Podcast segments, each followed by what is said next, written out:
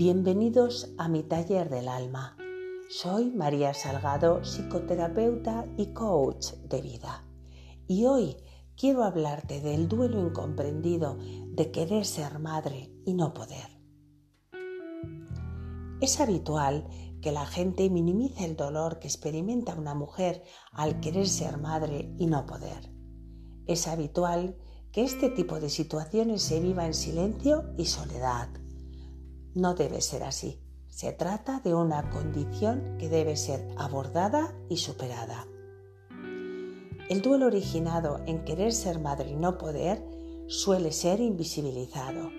Se trata de una situación en la que una mujer se ve obligada a reconstruir la imagen que tiene de sí misma y en muchos casos todo un proyecto de vida. También con frecuencia implica un replanteamiento radical de la relación de pareja. Esta es una situación compleja emocionalmente.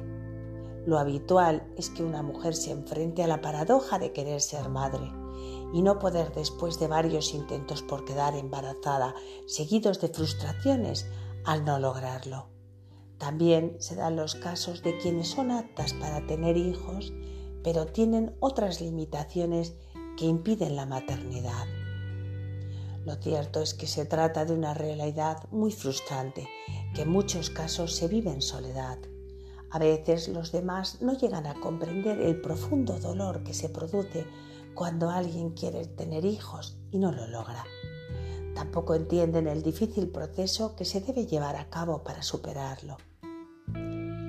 Lo más común es que se llegue a la situación de querer ser madre y no poder por razones biológicas. Existe algún problema anatómico o médico que conduce a la infertilidad.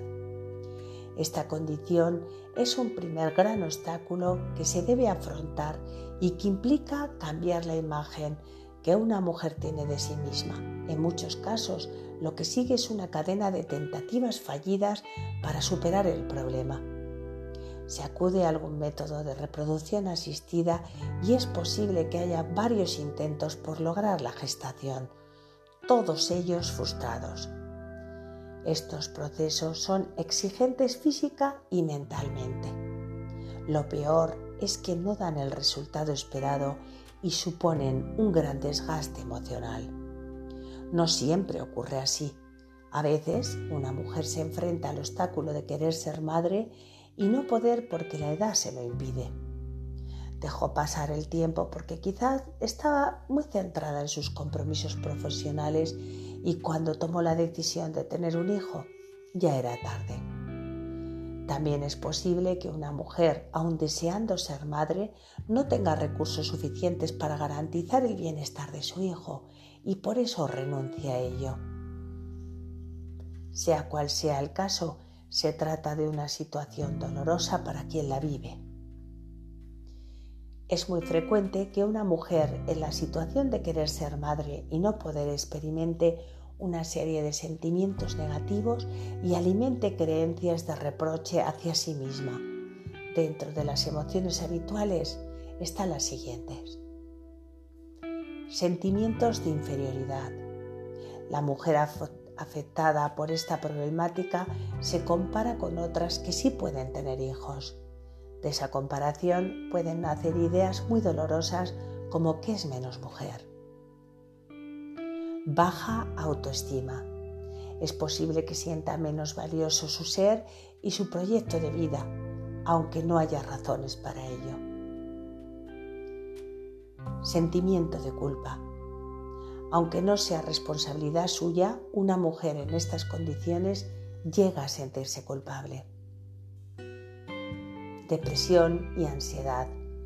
Esa ruptura entre lo que se desea y lo imposible puede hacer que se incuben la depresión y la ansiedad.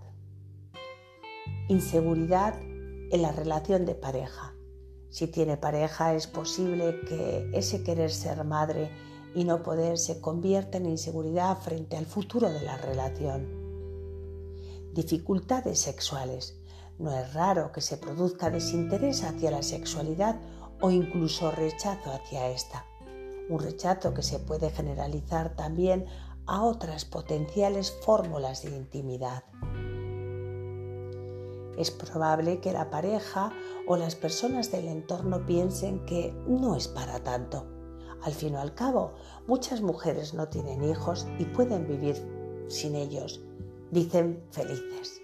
Sin embargo, para la persona que quiere ser madre y no puede, todos esos sentimientos son reales y profundos. Muchas veces no tiene con quién compartirlos o le parece que es inútil hacerlo. Lo más importante es que una mujer en estas circunstancias reconozca que se encuentra en un proceso de duelo y que no solo es normal, sino también saludable vivirlo. En este caso hay una pérdida de un objeto, un anhelo y quizás todo un proyecto de vida tiene el mismo valor y la misma intensidad de cualquier otro duelo. También es muy importante compartir los sentimientos que se experimentan. En principio lo adecuado es hacerlo con la pareja y con el entorno cercano. Si no hay receptividad o no se encuentra suficiente apoyo, una psicoterapia puede ser de gran ayuda. Lo fundamental es entender que tenemos una herida que necesita ser tratada. Y para terminar, te agradezco mucho tu compañía y si te gusta lo que comparto, sígueme, suscríbete y compártelo para no perderte ningún episodio. Me ayudarás mucho a seguir creciendo. Y recuerda, abraza tu luz y no la dejes apagar.